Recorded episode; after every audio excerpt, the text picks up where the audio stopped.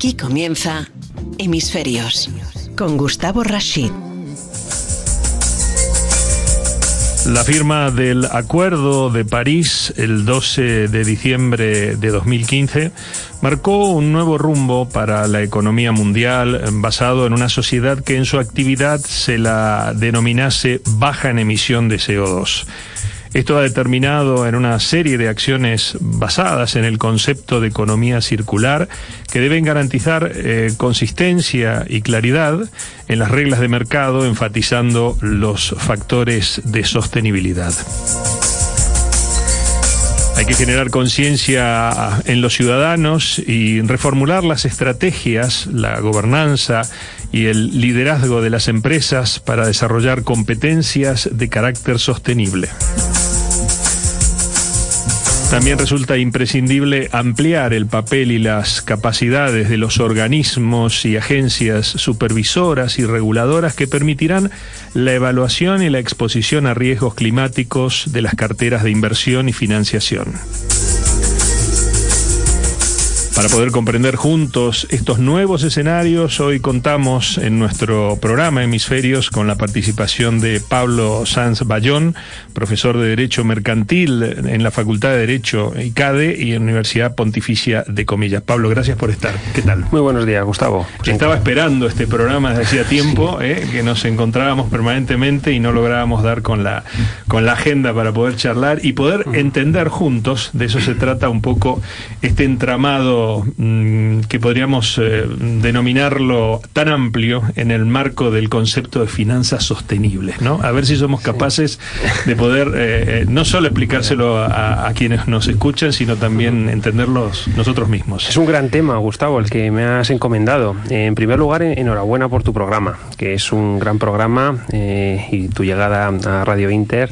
Así que mis felicitaciones. muchas gracias. Muchas gracias por tu invitación. Bueno, las finanzas sostenibles, finanzas verdes. Bueno, el concepto de finanza sostenible es más amplio que el de finanza verde. Es básicamente orientar el capital a inversiones productivas que tengan como trasfondo proyectos empresariales sostenibles o eh, con un impacto muy bajo en la en la digamos en la contaminación y en la degradación del medio ambiente ¿no? entonces todo lo que se está todo lo que está pasando a nivel internacional es cambios legales cambios regulatorios orientados a mover ese capital hacia inversiones de carácter sostenible. El concepto sostenible incluye medio ambiente, pero también eh, impacto social positivo y gobernanza. Por lo tanto, como introducción, este concepto es clave. Fenomenal. Eh, yo me pregunto si eh, ya casi hace más de un lustro comenzamos con todo esto, allá por el año 2015, o que digamos que un poco la firma del Acuerdo de París fue la que disparó todo esta, este nuevo escenario de, a nivel global de, negocios y gobernanza. Eh, estamos, la sociedad en general, y hablo de nosotros, las personas comunes, que caminamos por las calles tratando de entender este nuevo tiempo, ¿estamos conscientes plenamente de, qué se trata un poco todo esto? Porque todo el mundo habla de economía circular, verde y varios colores, pero eh, ¿es verdad? ¿Lo entendemos? Vamos a ver, se habla mucho, hay muchas noticias, hay mucho cacareo político, eh, lingüístico, periodístico, pero y yo creo que hay conciencia social, ¿eh? es decir, hay conciencia social y la gente sabe que hay que proteger el medio ambiente, la biodiversidad, el agua. Por supuesto, yo creo que sí. Por ejemplo, economía circular es un concepto que no se entiende. Ah. Es, digamos, ¿por qué es circular y no lineal? Bueno, porque básicamente la economía lineal es la que hemos tenido desde la revolución industrial y es básicamente producir, distribuir, usar y luego el residuo esconderlo. Ah. Eso es la economía lineal. Está bueno, ¿no? Tirarlo, esconderlo. Claro, esconderlo, intentar... Bueno, hay que ver las bolsas de plástico que hay en los océanos. Entonces, ¿la economía circular qué es? Bueno, reutilizar, reusar, reciclar reconstruir, es decir, es tratar de usar también todos esos, eh, digamos, elementos que eh, digamos que eh, se desechan de la cadena productiva, intentar volverlo a, reintroducir dentro de la economía. Esa es la economía circular, ¿no? Entonces, básicamente, la lucha contra el cambio climático tiene como objetivo reformular las bases del sistema capitalista, productivo, industrial que tenemos, eh, que hemos heredado desde el siglo XIX. O sea que, digamos, es un cambio de paradigma y lo vamos a cometer en este siglo, siglo XXI, eh, con unos compromisos como el que tú ya has dicho, eh, el Acuerdo de París, que afortunadamente Estados Unidos ya regresa con Biden, porque claro, plantear un cambio de modelo económico industrial del mundo sin Estados Unidos era realmente absurdo. Entonces ahí el Acuerdo de París, firmado en el 2015, ¿no? Por 195 países, con la vuelta de Estados Unidos, ahora se va a potenciar muchísimo, claro. Entonces la Unión Europea, luego si quieres hablamos de Unión Europea, tiene muchísimo potencial y se están haciendo muchas cosas, pero Estados Unidos evidentemente llevaba pues cuatro o cinco años de retraso, ¿no? Y eso que Estados Unidos pues firmó, ¿no? Eh, fue el propio Biden quien firmó en representación del gobierno americano el Acuerdo de París en 2015, ¿no? Pero entonces digamos que ahora se va a potenciar mucho más. Eh, podemos entrar, por ejemplo, en, eh, en, algunos detalles sobre qué es la finanza verde, porque la gente lo que tiene que entender es que de nada sirve decir que vas a cambiar, o sea, que vas a luchar contra el cambio climático o que vas a hacer una transición ecológica, que queda muy bien a nivel de, de fraseología, si no dices cómo lo vas a financiar. Entonces, eh, hablar de cambio climático o de lucha, prevención del cambio climático, o de mitigación o de adaptación al cambio climático sin decir de dónde van a salir los recursos o cómo vamos a estructurar las finanzas para que ese cambio de modelo productivo industrial sea posible, esa es la clave. Por, eso yo, como profesor de Derecho Mercantil, obligatoriamente tengo que entender la regulación de cambio climático, pero también la, la, reestructuración del sistema financiero que se está produciendo ahora mismo. Entonces, por eso es lo, lo, bonito de, digamos, de los temas medioambientales, es que tiene un lado económico, financiero, que no se puede, digamos, olvidar. Eh, Gustavo. Estar eh, charlando en nuestro programa con un profesor de Derecho Mercantil, como bien dice Pablo, eh, me mm, permite a mí o me habilita a hacer una pregunta en donde estamos llenos de especialistas. Somos especialistas en todo. ¿eh? Después del tema COVID somos especialistas en pandemias, en vacunas, en virus, eh, etcétera, etcétera. Eh, y, y, siento, para los que humildemente hace ya algunos años trabajamos en este tema del ambiente y la sociedad, que hay también una gran cantidad de pseudo especialistas eh, que incluso asesoran empresas eh, y tienen grandes consultoras, pero que realmente no, en fin, no, no, no, no compatibilizan el nivel profesional cuando todavía incluso no todo está redactado, no todo está escrito, las directivas son muy complejas de no solamente todavía de aplicar, sino de interpretar a veces, eh, y eso me gustaría que lo pienses como una pregunta para el próximo bloque, es decir, las capacidades, las dos preguntas que se me ocurren en este momento para el próximo bloque, que es si las capacidades profesionales en general de quienes tienen que gestionar todas estas nuevas estrategias, esta nueva gobernanza, no solo en lo empresarial, sino también en lo institucional de este cambio, están preparados, ¿eh? porque de repente esto es como el discurso de los políticos, o sea, hablan de cambio climático, transición energética o ecológica y no tienen ni idea de qué va. Eh, pero eso no, quiero que me lo respondas, o sea, te lo dejo como desafío. Y lo segundo, si esas, esos cambios que tienen que ver con, como bien dices tú, con, con, el comercio, con la empresa, con el desarrollo empresario y con la generación de un nuevo modelo económico, es socialmente eh, considerado para con la gente, ¿no? Porque creo que yo nunca hablo del cambio climático, sino que hablo de las consecuencias del cambio climático. Y si ese nuevo modelo eh, acompaña a la problemática de las necesidades de la gente. Bueno, pues ¿Eh? fíjate, Gustavo, que el Pacto Verde Europeo eh, se aprobó en diciembre del 2019, apenas mm, tres meses eh, antes de la declaración mundial ¿no? de pandemia. Entonces ha quedado un poco, llevamos un año, de alguna forma, que nos hemos olvidado de que eso estaba sobre la agenda, sobre la mesa de los principales despachos internacionales y las principales oficinas gubernamentales del mundo. Lo que pasa es que, y en concreto en Europa, los 27 países de la Unión Europea, el problema es que entre el Brexit que se culminó en enero del año pasado y luego la pandemia que pues ha bloqueado, ha paralizado todo, nos hemos olvidado un poco y se ha quedado integrado todos esos compromisos del Pacto Verde Europeo, como ciudadanos europeos que somos, en una en la lucha contra la pandemia, ¿no? Y eh, básicamente la emergencia sanitaria que ha habido. Entonces, pero había una emergencia climática y se estaban estructurando mecanismos políticos, geopolíticos para encauzarlo. ¿no? Entonces, eh, ya a nivel micro, ¿no? que es un, poco la pregunta que tú mm, me formulabas, ¿qué puede hacer una empresa o los grandes directivos de las empresas, ¿no? Bueno, básicamente aquí, eh, claro, ¿cuál es la tentación o la inercia hasta prácticamente hacia hasta el año pasado? ¿Cuál ha sido la tentación? Tomar esto como un tema de compliance. Bueno, hay que nos van a caer ahora, nos van a llover aquí nuevas regulaciones y esto es una cuestión de certificaciones ISO, etiquetados verdes y, ya está. Entonces vamos a intentar adaptar, un, contratar a algún especialista, algún consultor que nos lleve estos temas burocráticos para lidiar con la administración. Esa ha sido la tentación y la inercia.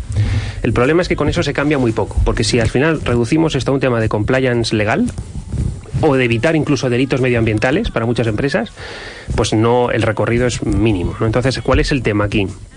El tema es que tampoco se puede esto derivar en un tema de ambientalizar, lo que llaman algunos ambientalizar la imagen corporativa de la empresa, ¿no? y con eso ya sería suficiente, ¿no? Marketing eh, verde, eh, eh, publicidad ecológica de tus productos, de tus servicios, bueno, tiene un recorrido eso muy limitado. Y además, eh, poco a poco eso va a ser poco, eh, muy, muy poco creíble. ¿Por qué? Porque también se está luchando por parte de las autoridades contra el llamado greenwashing, ese ecoblanqueo o lavado de imagen verde que muchas empresas están ahora mismo efectuando, pues para mm, llegar a consumidores con esa conciencia ecológica. El greenwashing es muy peligroso. De hecho, eh, muchas de las medidas de la Unión Europea y a nivel internacional están tratando de limitar el alcance del greenwashing, porque es la principal tentación de muchos directivos. Bueno, si ahora de lo que se trata es de cambiar imagen corporativa o de hacer compliance, eso lo voy a hacer muy bien. Pero de eso no va las finanzas verdes o la economía sostenible, de eso no va, ¿no? Es mucho más, es un cambio de estrategia eh, un cambio de estrategia empresarial. Es decir, pensando en el largo plazo y, evidentemente, orientado a captar financiación verde y por tanto ahí se genera toda una industria de mm, financiación público y privada de carácter eh, ecológica, ¿no? Entonces ahí es donde si quieres luego eh, Gustavo podemos ahondar ya a nivel técnico, es decir, todas las puertas que se abren si realmente nos creemos la sostenibilidad empresarial como línea estratégica, como eje estratégico de las empresas y no solamente como cambio de imagen corporativa. Esto es Hemisferios con Gustavo Rashid.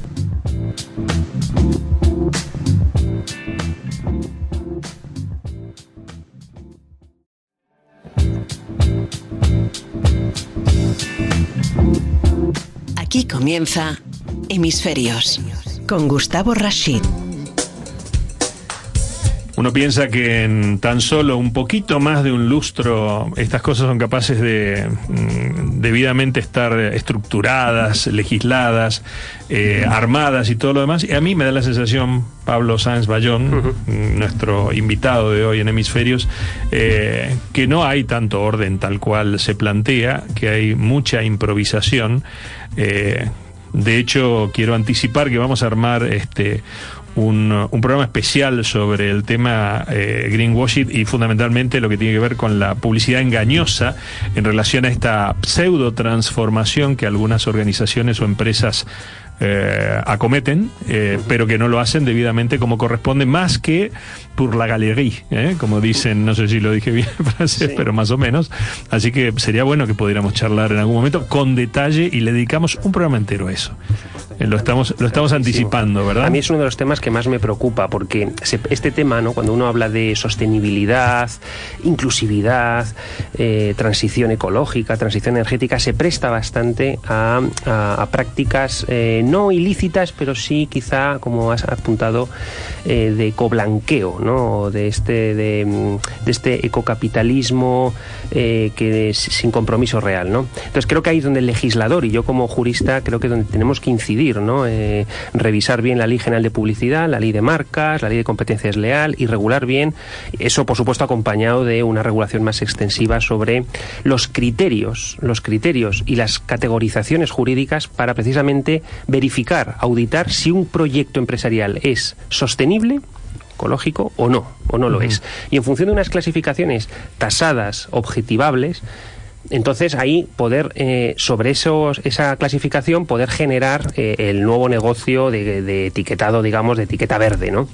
Eso es lo que realmente la Unión Europea, ahora con el reglamento de taxonomía, este reglamento, que es el que establece el marco de inversiones sostenibles, aprobado ya en julio del año pasado, y que se está desarrollando a nivel técnico, es un reglamento muy complejo, no vamos a entrar aquí, simplemente ya va, eh, digamos, eh, poniendo sobre la mesa estas clasificaciones, estas pautas para calificar si un proyecto es verdaderamente verde o no lo es, porque en función de eso es sobre el cual se puede desarrollar realmente todo el... Bueno, se pueden cumplir los objetivos de desarrollo sostenible y los acuerdos de, de, París del 2015. Entonces, es, pilar, es capital, vamos. Ese, ese, esos parámetros eh, en general legales, ¿no? ¿Verdad? Eh, eh, para, para digamos de alguna manera, tratar de ordenar este nuevo escenario. tienen al, al, al, ciudadano, tienen a la, a la, digamos, ponen mucho énfasis en el ambiente, pero tienen al ciudadano también eh, contemplado en, lo que significa este nuevo modelo de negocios, este nuevo modelo de, crecimiento económico y generación de riqueza? Yo creo que al final, Gustavo, eh, o sea, la sociedad mm, también en función, ¿no? En función de del país. Mm, yo creo que la sociedad española poco a poco va siendo consciente de los aspectos medioambientales. España es uno de los países que más puede sufrir eh, los efectos del cambio climático, sequía, desertización. Es decir, España es un país bastante vulnerable en, aspectos del cambio climático. Entonces, aquí nos tenemos que tomar en serio. ¿Cómo hay que hacerse? Bueno, pues claro, para un cierto sector político, esto es un tema de fiscalidad, como si la cuestión sería aprobar ecotasas o tasas del carbono y ya está, o subir los impuestos a. o mm, tipificar los, eh, los llamados eh, delitos ecológicos o los ecocidios, ¿no? Bueno, pues yo creo que no, sinceramente, esa no es la vía. Parcialmente sí, pero yo creo que la cuestión importante es que las empresas tengan incentivos reales, que también pueden ser fiscales, pero no en cuanto a mayor tributación, sino exenciones, bonificaciones, si hacen eh, determinadas actividades. ¿no? Eso por un lado. Y por otro lado, bueno, pues eh, la administración pública, por ejemplo, que tiene eh, licita muchísimos, mm, eh, bueno, miles de millones de euros todos los años para las empresas a través de las adjudicaciones de contratos de servicios de obra pública. Bueno, pues ya como requisito en esos pliegos de la contratación que se exija realmente que los proyectos sean que sean inversiones sostenibles, que se rijan por criterios de sostenibilidad. Entonces ahí es lo que requiere realmente unas pautas muy claras, unas reglas muy claras para que todo el mundo confíe en este sistema y que no se produzca el greenwashing, precisamente. Entonces, que realmente sean inversiones sostenibles y que haya un sistema de auditoría, de certificaciones realmente creíbles y también, al final, que eso llegue al consumidor final, ¿no? Entonces, al final, mm, las empresas, eh, yo creo que tienen que tomar esto como un tema de eh, política estratégica, no como un tema meramente de compliance, y por otro lado, eh, es que se le van a abrir muchas puertas, la financiación pública, las ayudas públicas, derivadas también del Fondo de Recuperación Europeo, eh, este mecanismo de recuperación y resiliencia europea, que es, van a llegar aquí miles de millones de euros en los próximos años, con esos criterios. Por lo tanto, ya cuanto antes te adaptes, mejor. Y por otro lado, eh, porque la financiación privada, pues también se puede, va a explorar, digamos, una y va a experimentar una, un auge, ¿no? Ya los, los bonos verdes, ya hay unos estándares a nivel internacional. Eh, bueno, eh, todo es mejorable, va a cambiar bastante en los próximos años, pero ya entre la propia emisión de, de, títulos de deuda, pública, de deuda pública, de deuda privada también, y las ayudas condicionadas a proyectos de sostenibilidad, yo creo que las empresas ya tienen suficientes incentivos para por lo menos cambiar, mm, digamos, cambiar sus modelos productivos. Esto es Hemisferios con Gustavo Rashid.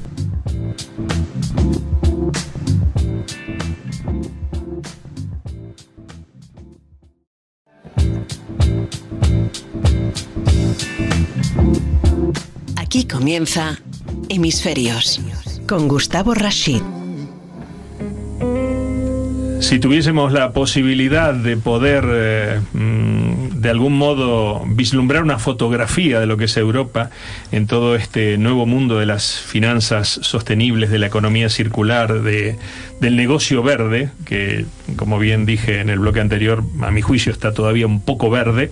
Quizá Pablo Sanz Bayón nos eh, pueda ilustrar y decir mm, cómo está ese, no sé si un ranking, pero tú eres un eh, estudioso permanente de la legislación, compleja por cierto, según me decías, eh, que emana de, las, de los organismos europeos y, y cómo, cómo está ese, ese tema con respecto a la aplicación, los países, las actitudes y hacia dónde van transitando.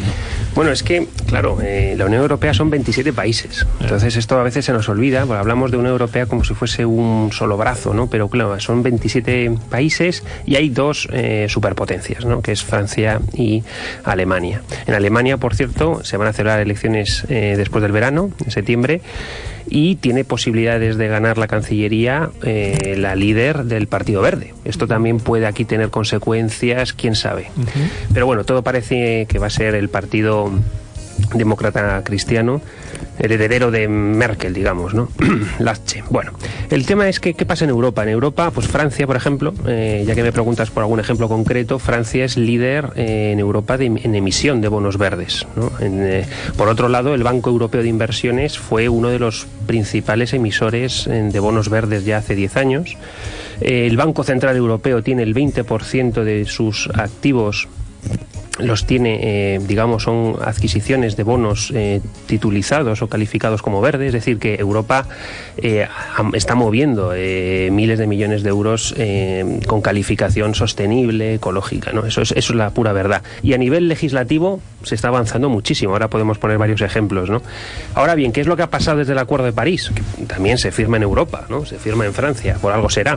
Bueno, pues en esa cumbre del clima, evidentemente se, se dijeron muchas cosas y eh, uno de los objetivos era realmente generar una economía eh, de transición ecológica, ¿no? Y eso implica también a nivel energético.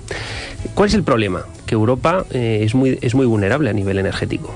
No, hay más que recordar que se está construyendo por parte de Alemania. Por eso tenemos una cierta bipolaridad en Europa. Porque, claro, por un lado estamos hablando del Pacto Verde Europeo aprobado en diciembre del 2019 y por otro lado Alemania está construyendo el Nord Stream 2 con Rusia para recibir gas y evitar que pase por Bielorrusia, por Polonia o por Ucrania. Es decir, que tenemos esa especie de doble dialéctica que a mucha gente no le gusta, pero es pura eh, eh, política real.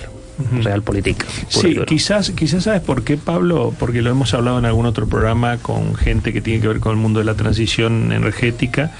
Eh, porque el gas se ha posicionado entre lo fósil y lo renovable como quizás, quizás hasta el día de hoy, una alternativa de transición, eh, en donde muchísimos países, eh, considerando que es de algún modo eh, dentro de los combustibles fósiles el que menos contamina, y le pongo comillas, lo, lo, digo muy entrecomillado esto, depende cuál sea su utilización, pero el gas se está transformando de algún modo en eso. No se encontró, se había pensado en la energía nuclear, eh, pero bueno, indudablemente después de algunas catástrofes eh, que han acontecido, eh, eso se ha descartado de algún modo. Y el gas toma, y por supuesto el gas y el lobby del gas, toma una relevancia enorme en lo que significa ese modelo de transición entre lo fósil y lo renovable. Y exactamente, ahora que introduces el tema de energía nuclear. Eh, la semana pasada eh, se aprobó la ley del cambio climático y esta ley del cambio climático española, en, el artículo 8 y 8 bis, eh, se prohíbe expresamente la exploración y la explotación de los recursos de hidrocarburo y también de los materiales radiactivos y España tiene unas eh, minas de uranio en Salamanca muy potentes. Pues ahora mismo ya, eh, estando en vigor esta ley, ya se prohíbe la exploración y la explotación. Es decir, nos estamos también limitando nuestro crecimiento económico por esa vía eh, y el cambio de modelo energético por esa vía, porque directamente ya es una prohibición legal. ¿no? Pero bueno, es un apunte muy interesante que otros países no lo van a hacer. Francia no lo va a hacer, Alemania no lo va a hacer. la cantidad de centrales nucleares que tienen es que... Y apunto otra cosa. Echarle llave al país. Y en Canarias eh, que en esa parte de la costa africana, eh, por la, digamos, eh, dentro de la jurisdicción española hay unos yacimientos de, de gas muy potente que España puede o debería para algunos explotar, pues ahora por la ley del cambio climático esos yacimientos ya quedan vetados ¿Quién lo va a aprovechar? Pues nuestro vecino del sur, Marruecos, va a tener una oportunidad de oro, porque ya no solamente es que se va a... Eh, es un tema geopolítico de lucha, no, no, no, es que directamente hay una ley española que ya prohíbe directamente. Entonces ahí hay un tema también que, ojo, que también lo que hace Europa, porque es que Europa tenemos una situación muy vulnerable. Y esta de la transición ecológica, transición energética, no, es de, no, no se hace una legislatura, requiere 20, 30, 50 años. Entonces, yo creo que aquí Europa tampoco puede ir demasiado rápido si no tiene una alternativa. Entonces, esto del Pacto Verde Europeo también hay que verlo en contexto temporal. ¿no? Y por otro lado está Estados Unidos. Claro, Europa firma los países europeos, junto con Estados Unidos, firman el Acuerdo de París, pero luego, en cuanto gana Trump, esto en el 2000, a principios de 2017, cuando toma, eh, toma posesión Trump en la Casa Blanca, esto se acaba. Entonces, hasta, hasta, hasta casi ayer, prácticamente, ¿no? Con Biden. Entonces, claro, Europa realmente, claro, es el comercio atlántico es que es, digamos, está, es muy estrecho. Entonces, si de repente una de las dos partes, ¿no? Eh, se cae, pues Europa tampoco ha podido avanzar gran cosa sin Estados Unidos, ¿no? Estados Unidos se está moviendo muy rápido y muy bien. El plan Biden, bueno, aparte de volver al Acuerdo de París, eh, eh, está regresando a lo que se denomina la diplomacia climática y ha puesto como cabeza del buque insignia climático a John Kerry. Eh, claro, John Kerry, bueno, es el ahora mismo es el comisionado internacional para el clima y que tiene voz y voto en el Consejo de Seguridad Nacional. Es decir, es un alto cargo, aunque no es un secretario de Estado, en el, de facto es casi, diríamos, un vicepresidente de Estados Unidos en esta materia. Y como segunda de a bordo está Gina McCarthy, que fue la antigua presidenta de la Agencia Federal de Protección del Medio Ambiente de Estados Unidos y es la consejera nacional de cambio climático en la Casa Blanca y tiene su oficina en la Casa Blanca. Digamos que entre los dos, John Kerry y Gina McCarthy, claro, Estados Unidos es un estado federal, son 50 estados, pero el gobierno federal lleva tiene la competencia exclusiva en este, en este aspecto. La Unión Europea no somos un estado federal, es un bloque, mm, es un bloque, eh, digamos, multinacional, eh, donde nos vamos vertebrando a través de directivas, de reglamentos europeos, del Tratado de Lisboa, pero el problema es que las decisiones en Europa llevan mucho más tiempo que en Estados Unidos. Es decir, Estados Unidos con John Kerry eh, y el plan Biden de ejecución post-COVID van a ir mucho más rápido que Europa. Es decir, en el próximo año, eh, a lo largo del 2021 y 2022, va a avanzar mucho más la agenda, digamos, climática de Estados Unidos que la europea. Aunque Europa tiene los mimbres ya establecidos desde hace antes, curiosamente, a nivel regulatorio. Correcto. Entonces van a dos velocidades. Vamos a ver ese desajuste, yo creo, en los próximos años. Pero es por la propia naturaleza mm, europea. Somos 27 países, la Comisión, el Parlamento Europeo, el Consejo, es decir... Quizás sabes dónde veo, Pablo, eh, un, punto de, digamos, de en donde se puede emparejar la velocidad de estos dos vectores, Europa-Estados Unidos, en lo complejo y la magnitud que tiene mm, la industria y, la industria productiva americana fósil. O sea, ellos tienen un serio problema, razón por la cual ha sido uno de los argumentos de Donald Trump de por qué, mm, eh, eh, digamos, negar directamente las consecuencias del cambio climático para proteger su industria, eh, porque ellos tienen industria un lobby muy, muy fuerte. ¿no? industria petrolera. No, no, no, y además... Y Golfo de México, el fracking. Basta, basta saber solamente además lo que, lo que vale un, un, digamos, un galón de gasolina allá a, lo que vale un litro de gasolina este, aquí. todo, ese, todo lo fósil es barato. y luego que Estados Unidos tiene eh, una de las eh, la empresa minera más importante del mundo, Glencore, mm. que también Trump tuvo un trato muy amable con Glencore en esos años, además donde hubo pues varios escándalos.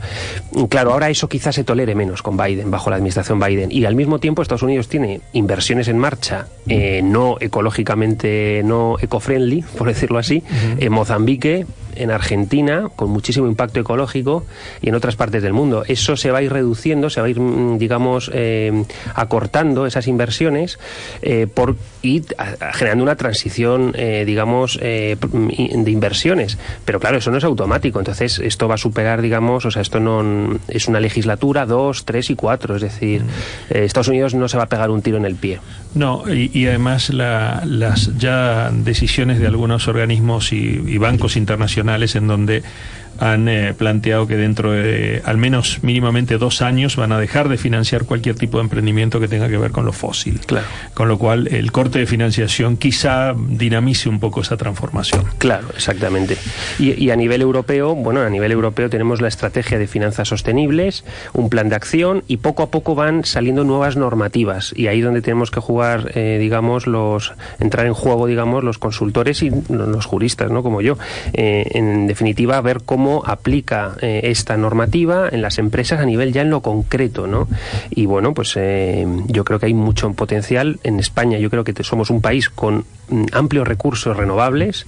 Tenemos la España vaciada. Somos un país que podemos producir mm, energía para toda Europa y para parte de África directamente, simplemente con las horas de, de, luz que tenemos, de horas de sol, eh, ya la energía solar podría abastecer, de, por lo menos ser, eh, generar autoconsumo propio. Y luego energía eólica, mareomotriz, somos de los países, el país de Europa con más kilómetros eh, de costa. bueno, o sea que tenemos biomasa, es decir, que España tendría un gran potencial en esta perspectiva de cambio de modelo productivo y de transición energética. El problema es, ¿están nuestros políticos dispuestos? ¿Son conscientes? Yo creo que no. Yo creo que los políticos solamente ven a cuatro años vista o menos, ven las encuestas para las próximas elecciones y no ven que estos son requieren transformaciones a 20, 50, incluso 100 años. Entonces, eso es el reto que tenemos en España. El cortoplacismo nos está, nos está limitando muchísimo. Esto es Hemisferios con Gustavo Rashid.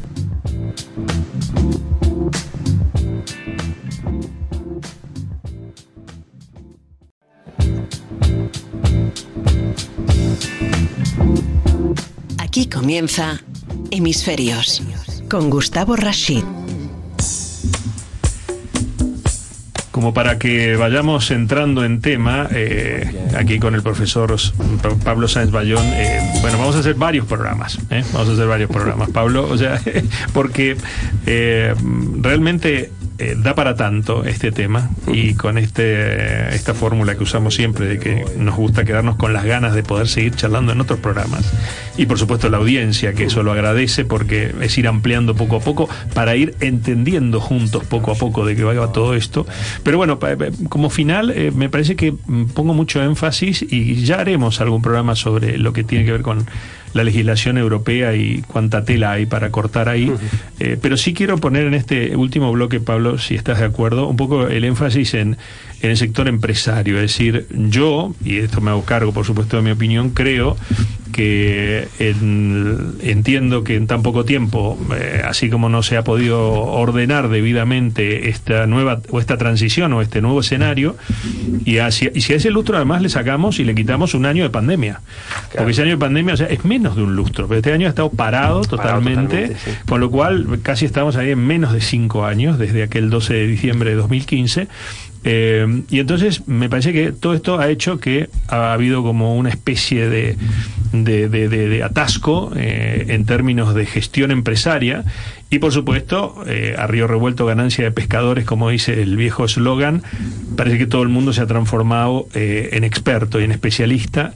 Las empresas incluso son víctimas en su periodo de transición de aquellos que que, que, van en el asesoramiento de lo que realmente quizá todavía ni saben en qué, en qué tienen que, que aconsejar a esas empresas para su transformación hacia ese nuevo escenario. Y por eso me, me, encanta estar hablando con un profesor, eh, porque tú puedes decir, mira, sí, acá se han sentado muchos consultores eh, que en algún momento eh, no han sabido contar debidamente de qué iba todo esto, porque con la ley en la mano me parece que la cosa puede ser más compleja, pero es eh, más clara y, valga la redundancia, más legal, ¿no?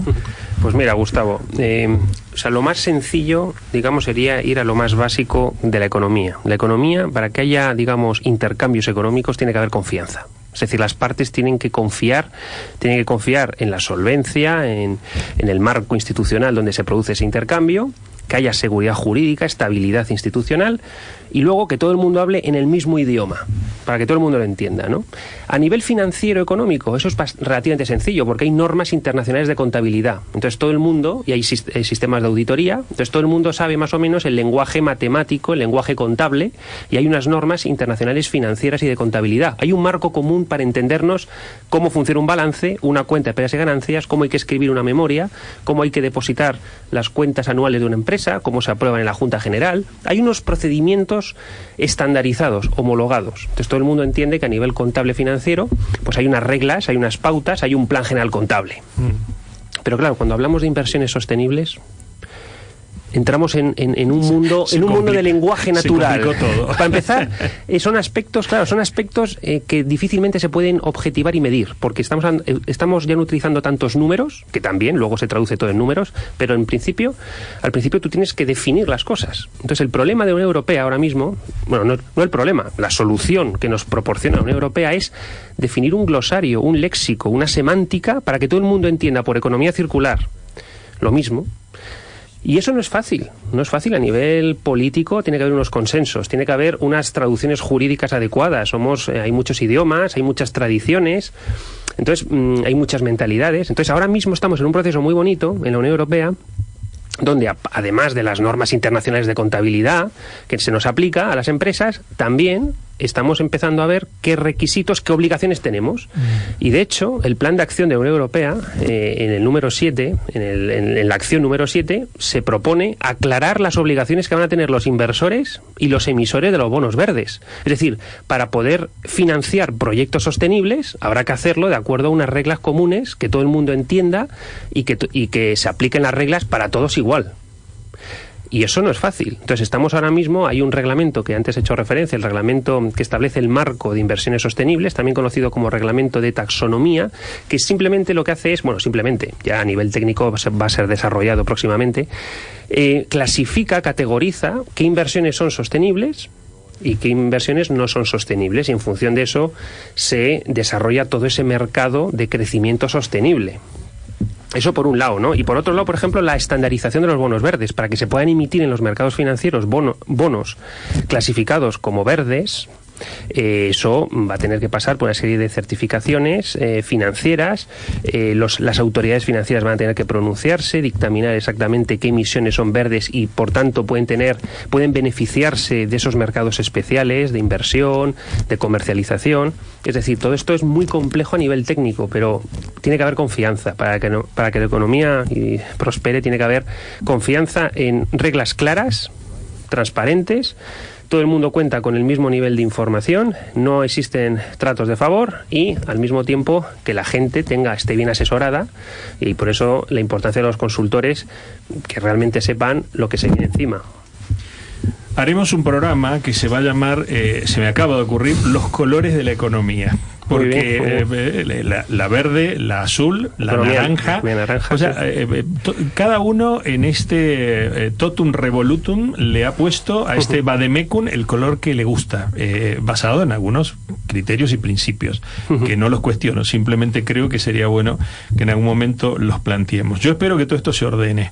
Y quiero decirte que gran parte de los culpables somos nosotros, los comunicadores.